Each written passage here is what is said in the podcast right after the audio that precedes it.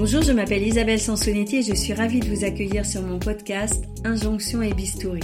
Pour cet épisode, à écouter en deux parties, j'ai rencontré l'anthropologue David Le Breton, auteur du passionnant essai Des visages tout juste réédité chez Métellier. Se faire opérer, c'est reprendre le contrôle de son existence ou céder à la tyrannie de l'apparence? La chirurgie esthétique peut certes bousculer la singularité d'un visage, mais la vieillesse aussi finit par le transformer. Micro. Alors David Le Breton, nous avons plusieurs fois échangé sur la médecine et la chirurgie esthétique quand j'écrivais au magazine Elle. Pensez-vous qu'aller se faire lifter ou injecter, euh, c'est une manière de garder le contrôle de sa vie? Oui, c'est évidemment une manière de, contrôler son existence. En fait, en voulant modifier son corps, euh, on veut souvent modifier sa vie ou, la retenir en tous les cas. Et en intervenant notamment euh, sur le visage, évidemment, on le visage étant le lieu essentiel euh, de l'identité, c'est-à-dire le lieu à travers lequel on est reconnu, on est nommé, on est assigné à un sexe, à un âge, à une séduction, etc.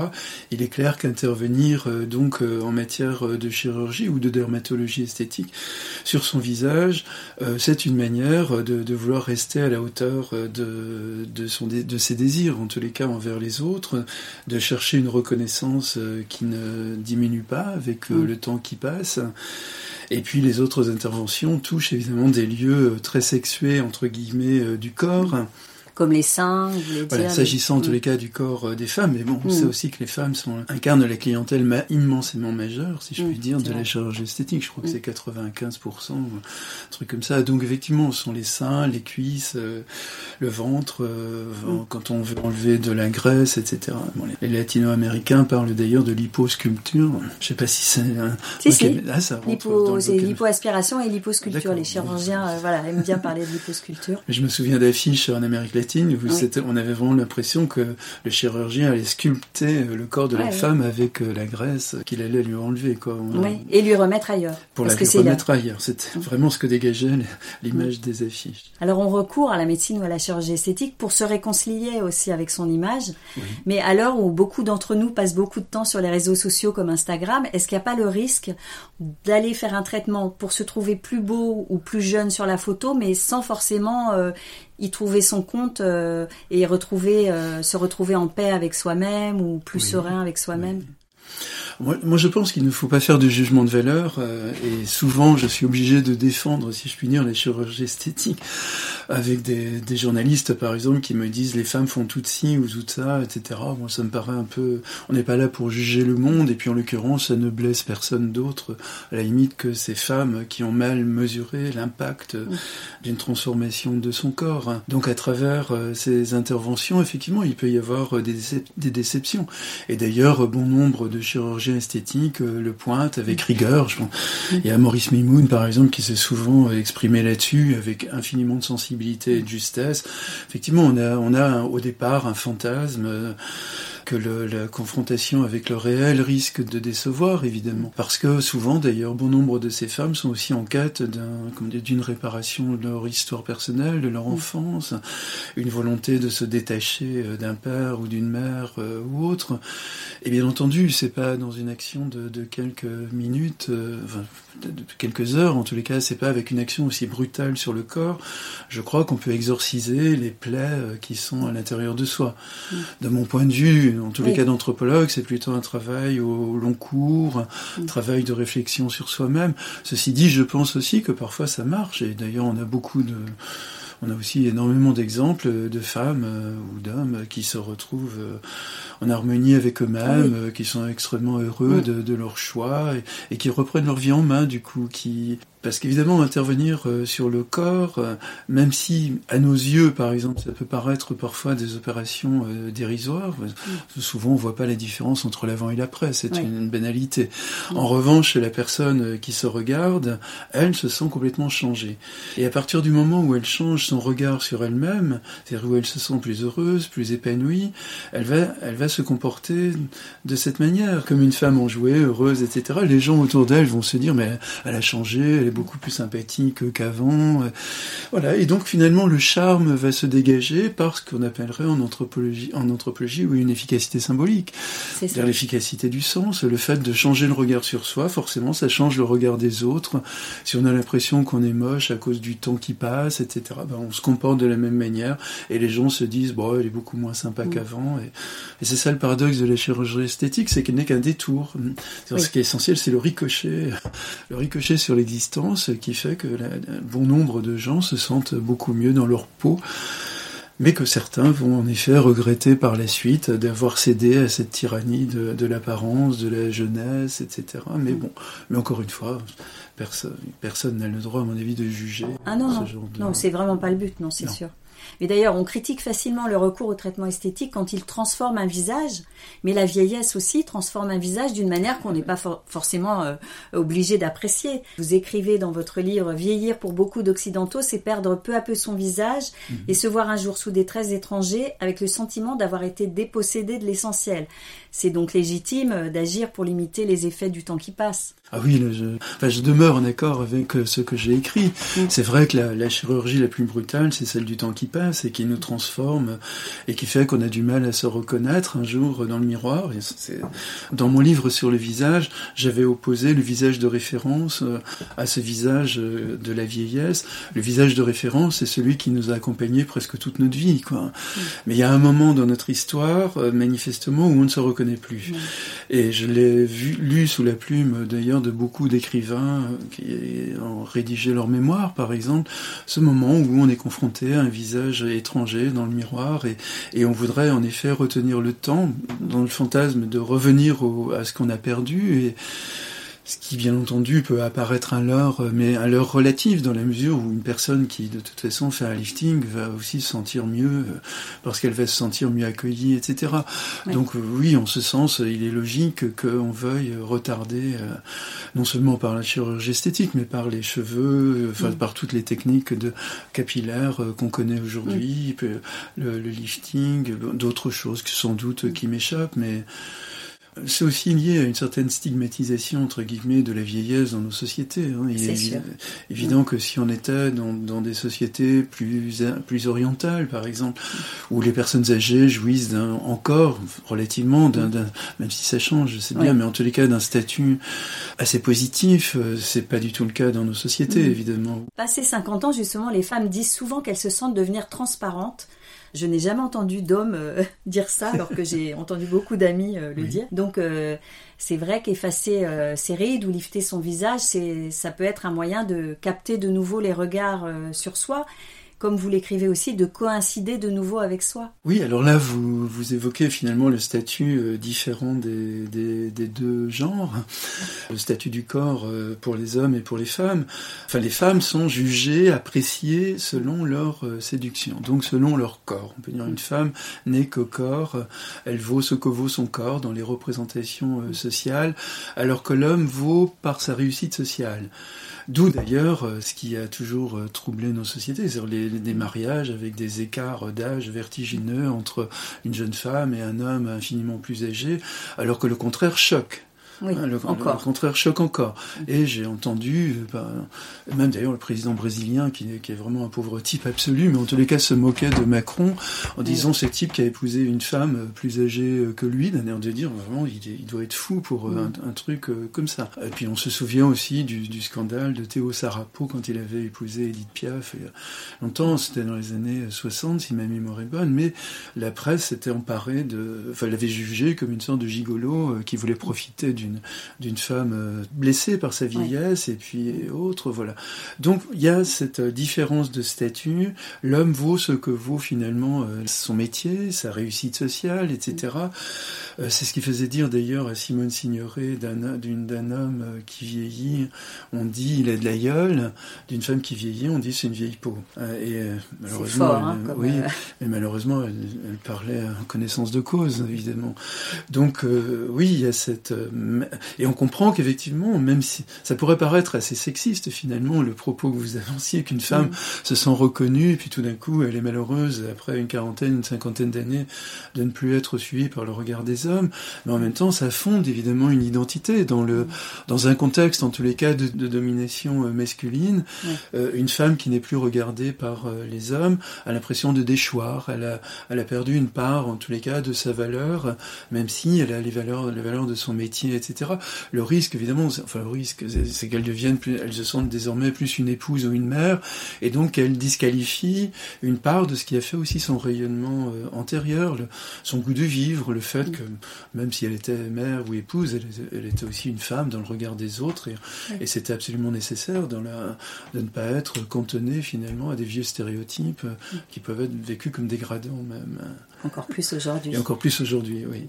Néanmoins, quand on va faire un traitement euh, de médecine esthétique pour essayer de, se sentir de nouveau exister, on ne paraîtra jamais 20 ou 30 ans comme une personne qui a cet âge-là. Mhm. En même temps, on peut ressentir une revanche, entre guillemets, contre le sort, contre l'inéluctabilité du vieillissement, etc. C'est une manière de reprendre la main, finalement. Donc, on ne sait pas, après tout, ça dépend aussi mm. de la créativité du chirurgien, de son talent, de, et puis en même temps de la manière dont la, femme va vivre euh, la chirurgie. Si elle la vit avec déception, euh, c'est sûr, à mon avis, de toute façon, elle, elle, se, elle se démolit elle-même, d'une certaine manière. Si elle est absolument ravie de se voir dans le miroir, même si ça ne correspond pas tout à fait aux 40 ans d'état civil, je crois que elle a gagné parce qu'elle va se comporter dans sa vie avec beaucoup plus d'allant, beaucoup de, de, plaisir, de jubilation, et c'est la seule chose qui compte. D'ailleurs, finalement, la seule chose qui compte, c'est le goût de vivre. Et là, la chirurgie esthétique agit là-dessus. Et du coup, vous parliez tout à l'heure du visage de référence, et je me demandais si on n'a pas, on a toujours l'impression, on se sent toujours plus jeune. Oui que son âge chronologique. Euh, moi, je me souviens de ma grand-mère euh, qui me disait, mais tu sais, certains matins, j'ai 18 ans. Mais il y a vraiment ce décalage entre ce qu'on voit dans le miroir et l'âge ressenti. Mhm. Et est-ce qu'on pourrait aussi parler d'un âge de référence qui explique aussi que on ait envie de d'aller mettre en accord ce qu'on voit, l'image qu'on voit dans le, mhm. miroir, et puis euh, et puis ce qu'on se sent intimement oui, des études d'ailleurs montrent que quand on interroge les gens sur leur âge, ils ont tendance à, se voir dix ans plus jeunes qu'ils ne sont en termes, en termes d'état civil. Donc euh, oui, finalement, on pourrait dire que la chirurgie esthétique, c'est une manière de remettre, de rétablir cette coïncidence entre, entre l'âge chronologique et, et l'âge, euh, enfin l'image de soi qu'on a. Hein. Je voulais citer Proust, évidemment, mmh. parce que Proust a toujours écrit les choses les plus belles sur n'importe quoi, d'une certaine manière. Et là, sur le vieillissement, euh, il, a, il a une phrase fabuleuse et inoubliable qu'on vit tous de façon tragique. Il dit qu'une une personne, une, vieille personne, c'est un adolescent qui a longtemps duré. Voilà. Manière de dire, manière fulgurante de dire que chacun de nous se sent toujours l'adolescent, l'adolescente qu'il a été, et on est, on est empêtré d'un corps dans lequel on ne se reconnaît plus. Et c'est la fin d'ailleurs de du temps retrouvé. C'est le, le bal le bal des masques, où, tout le monde, où, Proust ne reconnaît plus personne, et il s'aperçoit que plus personne ne le reconnaît. Et c'est là où il se dit finalement, oui, nous sommes tous des adolescents, mais à un moment donné, on nous dérobe notre visage. La phrase magnifique de, de Lampedusa dans Le Guépard, on meurt avec un masque, pourquoi, pourquoi Dieu nous a-t-il imposé ce destin? On meurt avec un masque, voilà. Et vous avez tout un chapitre dans votre livre Visage qui va être réédité d'ailleurs euh, prochainement euh, sur euh, des auteurs qui disent qu'ils ne se ressemblent plus. Enfin, c'était vraiment passionnant ce passage justement où vous aviez cité le guépard et.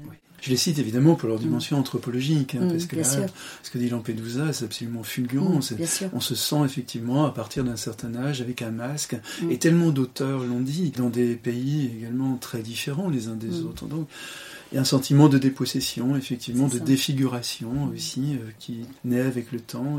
Et puis plus on prend de l'âge, je crois, plus on devient attentif à ça, plus on mesure sans arrêt l'âge des autres en se demandant euh, soi-même comment on est par rapport aux autres. Je crois que c'est vraiment une obsession qu'on a tous, toutes, à un moment, à un moment donné dans notre vie. Seulement le moment où on a l'impression que le miroir n'est plus est trompeur. Et quel impact la chirurgie esthétique peut-elle avoir sur la relation mère-fille? Parce que des filles disent regretter que leur mère ne vieillisse pas. J'ai une amie qui, qui m'a dit l'autre jour, je pense que je n'aurais jamais recours à la médecine ou à la chirurgie esthétique parce que ma mère en a tellement fait, euh, je ne sais même pas à quoi elle pourrait ressembler. Et euh, à l'inverse, des mères euh, semblent chercher à rester aussi jeunes que leurs filles. Donc c'est complexe quand même. Hein. On est dans l'ambivalence, effectivement, et là, effectivement, la relation mère-fille est la plus ambivalente de toutes, euh, dans la mesure où beaucoup de mères veulent absolument euh, ressembler à leur fille, une manière de la garder d'ailleurs, une manière de rompre avec euh, le temps qui passe, une, une volonté de rester toujours jeune, puisque aujourd'hui, euh, être jeune, c'est vraiment l'impératif euh, absolu. mais effectivement, ça trouble les rapports de génération, dans, dans, la mesure où les enfants ont du mal à, à, ce que leur mère, ou voire leur père, mais leur mère surtout, demeure toujours aussi jeune et, et, et prétendent toujours finalement aller sur leur pleine bande, si on peut mmh, dire. Donc c'est un problème, c'est comment vieillir soi-même d'ailleurs. Comment, comment assumer son identité si l'autre, euh, la mère, est toujours le miroir euh, qui est devant soi. Donc à ce moment-là, vous avez oui. deux attitudes, mais là, vous pouvez pas prévoir. La... Vous avez un certain nombre de filles qui vont se sentir, de femmes qui vont se sentir autorisées justement du fait des gestes répétés de leur Oui. mère de changer leur euh, visage ou leur corps. Donc voilà, c'est un mode d'emploi finalement pour vieillir euh, correctement. Ma mère l'a fait, etc. D'autres qui vont dire non. Ça, je vrai, on a refuse de, Mm. de faire comme ma mère. J'assumerai mon vieillissement, moi, contrairement, contrairement à elle. Je ne veux pas donner à ma fille une image aussi, euh, aussi dégradée de, de la vieillesse, etc. Mm. Mais là, on est dans, vraiment dans les histoires de vie, dans, Oui, dans l'imprévisible. C'est très personnel. C'est complètement sûr. personnel, C'est oui. vraiment- mais on ne peut pas trancher à mon avis. Mais si la mère veut ressembler à sa fille, à qui la fille va-t-elle pouvoir ressembler quoi? Oui. C'est ça le problème, c'est Mm. s'autoriser à devenir euh, soi. Ça, c'est un problème euh, quand même anthropologique majeur, quoi. Mm. notamment pour l'entrée dans la vie, euh, ce qu'on appelle, ce qu'on appelait autrefois l'adolescence, qui aujourd'hui est bien mise à mal, mais Le recours à un traitement rajeunissant est parfois programmé pour éviter d'imposer aux autres un visage euh, vieilli ou marqué. ouais. Et ça, j'ai déjà entendu Ah, euh, des gens me dire ah bah, Ouais. c'est c'est une politesse. Qu'est-ce Ah, que vous pensez de cette, euh, cette conception de la politesse Oui, bah, je, non, je ne veux pas la juger non plus. Je la Non. trouve belle, mais, Mm, mais mm. en même temps, il ne faut pas qu'elle soit tyrannique. Voilà, c'est ça. Parce que dans ce cas-là, c'est absurde, évidemment. Je crois que les, les autres autour de soi se moquent bien de notre vieillissement. Mm. Si ce sont des personnes, en tous les cas, qui tiennent à nous, Absolument. ça n'a aucune importance, évidemment. Donc là, c'est. Mais par contre, on peut sentir que les autres s'éloignent, évidemment, pas du fait des circonstances de la vie, pas du fait du vieillissement. Mais des personnes peuvent se dire, bah, c'est parce que je deviens beaucoup moins séduisante, je prends de l'âge, ils n'ont plus envie de se, promener avec moi, etc. Donc il peut y avoir des interprétations comme ça, mais qui permettent en tous les cas de, maintenir le, cap, hein, de- d'essayer de garder le contrôle. Un bon usage social du sourire est de mise, euh, écrivez-vous dans votre essai. Pensez-vous qu'il existe également un bon usage social de la médecine ou de la chirurgie esthétique? Je me sens toujours réticent devant les jugements de valeur, donc je, Mm. je- j'ai beaucoup travaillé en domaine- dans le domaine de la bioéthique, etc. Donc mes combats, ce serait plutôt de ne pas utiliser les- des personnes vulnérables ou économiquement euh, fragiles pour des prélèvements d'organes, pour des trucs comme ça. Bon, Mm. là, je sais que je suis contre les libertariens, ceux qu'on appelle les Mm. libertariens, Mm. qui considèrent que chacun peut faire ce qu'il veut de son corps et qu'une femme peut porter l'enfant d'un d'un autre ou un travailleur vendre son- l'un de ses reins, etc. Mm. Ils trouvent ça légitime. euh, Voilà, c'est ce serait la liberté. Moi, je crois pas du tout à la liberté dans ce genre de choses, même si en même temps, on peut pas avoir une position simple, parce qu'on Mm. empêche ces gens-là, effectivement, d'avoir euh, trois sous, euh, peut-être, pour ne pas mourir de faim ou pour élever leur- Mm. leurs enfants.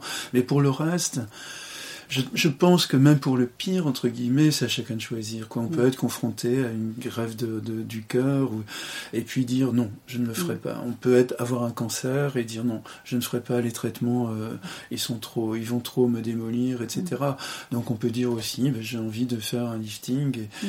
je, je me sens mal pour juger. Et pour moi, il n'y a pas vraiment de bons usages. Le bon usage, finalement, ce sera celui qui sera déclaré tel par la, par la personne après, après son opération. Euh, voilà, que ce soit de la chirurgie esthétique ou Mm. une grève du cœur. euh, Qu'est-ce qui va se passer après?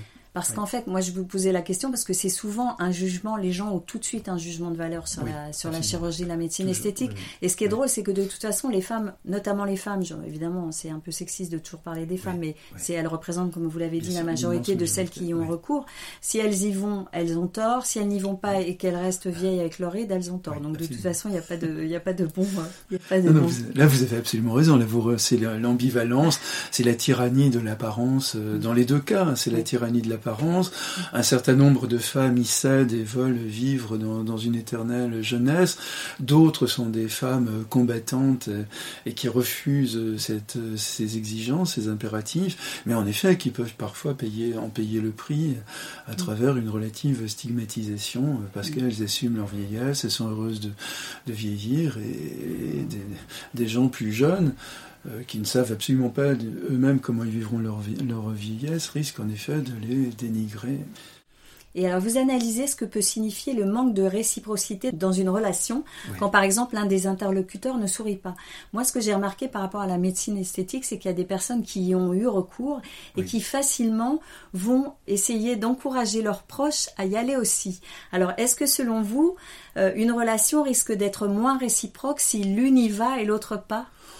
Je ne crois pas, parce que dans ce cas-là, ce serait une amitié bien, bien précaire, bien fragile. Non, je, je pense que c'est, ça renvoie au goût de chacun finalement. Donc, dans la vie quotidienne, si on est dans une relation d'amour ou d'amitié, si c'est simplement un truc comme ça qui fait, qui fait séparation, mm. ça prouve que les sentiments antérieurs étaient quand même bien superficiels. Bien, bien superficiels. les femmes qui ont décidé donc d'accepter leur rite disent sourire pour les faire oublier. Du coup, c'est une bonne alternative euh, au bistouri. Oui, c'est la première fois que j'entends ça, mais, mais, ça me paraît une bonne, euh, une bonne stratégie en tous les cas. Mais bon, le, mais le sourire, une stratégie, euh, toujours de toute façon, c'est mm. effectivement ça fluidifie la relation, ça apaise, ça, ça donne confiance, etc. Donc, donc effectivement, dans ce contexte-là, comme dans des milliers d'autres contextes, comme disait Irving Goffman, hein, le, le, sociologue américain, quand vous ne savez pas quoi faire, souriez. Ah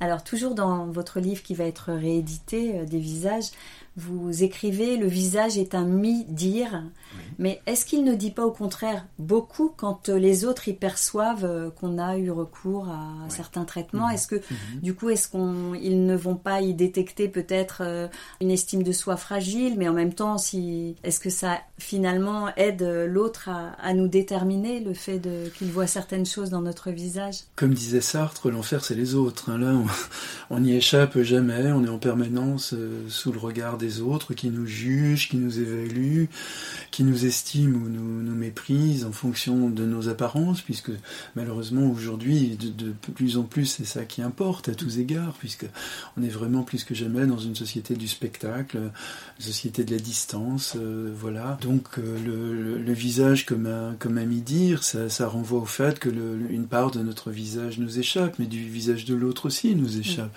Et c'est ça d'ailleurs qui induit le désir, qui induit une volonté de, rejoindre l'autre.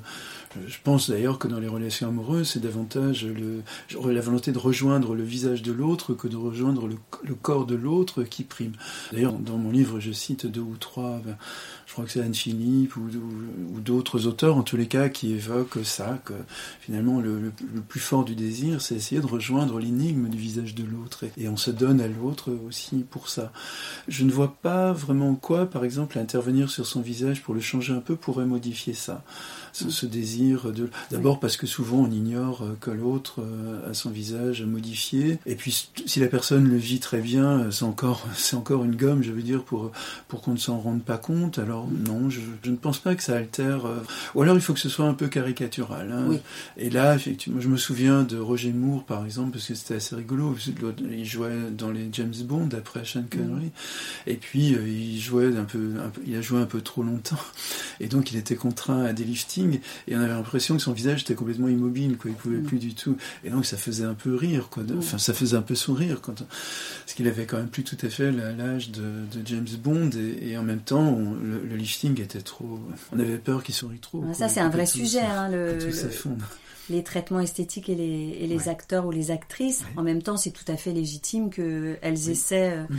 euh, de combattre euh, les effets du temps. Parfois, peut-être qu'effectivement, si leur visage est trop figé, elles vont se priver de certains rôles ou peut-être mhm. aussi, nous, spectateurs, on va peut-être pas rentrer dans les films de la même façon, parce que un visage très très figé euh, dans un film d'époque, c'est un peu anachronique et ça peut quand même faire sortir. Euh, oui, c'est Anna Magnani, l'immense euh, actrice italienne des années 50, 60, 70, et qui disait à son maquilleur N'enlevez pas les rides, hein, j'ai mis toute ma vie à les faire. Hein. Mm. Voilà, donc ma réplique absolument magnifique, mais évidemment d'une femme qui a les moyens, et, et en même temps pas les moyens, enfin elle a les moyens moyens économiques, elle est une star euh, reconnue mondialement. En même temps, sans doute qu'elle risque de perdre dans, sa carrière. D'ailleurs, mm. l'un de ses films avec Marlon Brando, L'homme à la peau de serpent, est une méditation assez dure à cet égard. Hein. C'est l'amour mm. d'un homme relativement mm. jeune qui est incarné à l'époque par Marlon Brando et Anna Magnani, qui est une femme justement qui n'est plus tout à fait dans le marché entre guillemets de la séduction et, et leur amour va se heurter à une forme de violence. Un très beau film, très dur, mais je, quand je l'ai vu, je me suis dit chapeau à Anna Magnani d'accepter de, jouer un rôle où elle n'est pas vraiment pas à son avantage, même si elle est toujours aussi séduisante, je veux dire. Mais mais il y a, on voit l'écart d'âge entre entre Marlon Brando euh, et elle. Voilà. Et on a aussi beaucoup reproché, évidemment, les féministes ont beaucoup reproché à, à ces femmes qui qui procèdent à, des chirurgies euh, esthétiques euh, de, de, donner un mauvais exemple entre guillemets. Hein. Je cite quelque part Cher, la, la comédienne et la chanteuse, qui disait je, peu importe l'âge que j'ai, ce qui m'importe c'est uniquement l'âge que je peux paraître, parce que si, sinon je vais tout perdre. Voilà, perdre ça, ce sur quoi elle a vécu toute sa vie, c'est-à-dire euh, sa séduction, son talent d'actrice, etc. Mais elle fait partie aussi des, comédiennes, ou elle a fait partie des comédiennes, avec Jeanne Fonda notamment, euh, qui sont stigmatisées parce qu'elles refusent de, de vieillir, elles recourent à tout un tas de stratagèmes. Et un certain nombre de féministes n'aiment pas ça du tout, parce que pour elles, c'est se plier évidemment à la domination masculine, au regard des hommes, oubliant qu'il y a aussi le regard sur soi. Et puis. C'est sûr, parce qu'il y a tout un nouveau courant de body positivisme où euh, on encourage les femmes à s'aimer, ou en tout cas les personnes à s'aimer comme elles sont, s'accepter comme on est. C'est une idée magnifique et ça nous, ça, nous simplifierait la vie parfois. Et en même temps, ne euh, faut pas non plus mhm. que ça devienne une nouvelle injonction. Non, non, bien entendu, mais, mais globalement, je, je pense que chacun s'y retrouve d'une certaine manière, parce que finalement, il n'y a pas que la chirurgie esthétique pour rester dans sa vitalité, dans sa jeunesse. Il y, a, énormément de femmes qui recourent à des activités physiques, sportives. Il y en a énormément qui marchent d'ailleurs. Et puis, il y a plein d'autres choses qui fait qu'aujourd'hui, on peut parler des sexygénaires, etc., etc. Manière de dire que les femmes ont repris, euh, sont aussi des battantes par rapport euh, à ces injonctions qui voudraient qu'une femme euh, n'ait plus aucune valeur à partir d'un certain âge. Au contraire, elle demeure absolument séduisante, elle a une sexualité qui n'a absolument pas été entamée par leur âge, mais c'est pas uniquement par le recours à la chirurgie esthétique. Hein, c'est le, par le, recours à des, pas forcément des régimes alimentaires, mais en tous les cas, manger sans correctement, faire des activités physiques régulières, etc. Le monde est en train de changer aussi un peu à cet égard. Va être plus doux je sais pas. Là, je, ouais, je, ne sais pas. C'est tellement compliqué. Chères auditrices et auditeurs, à tout de suite pour écouter la suite de l'entretien avec David Le Breton.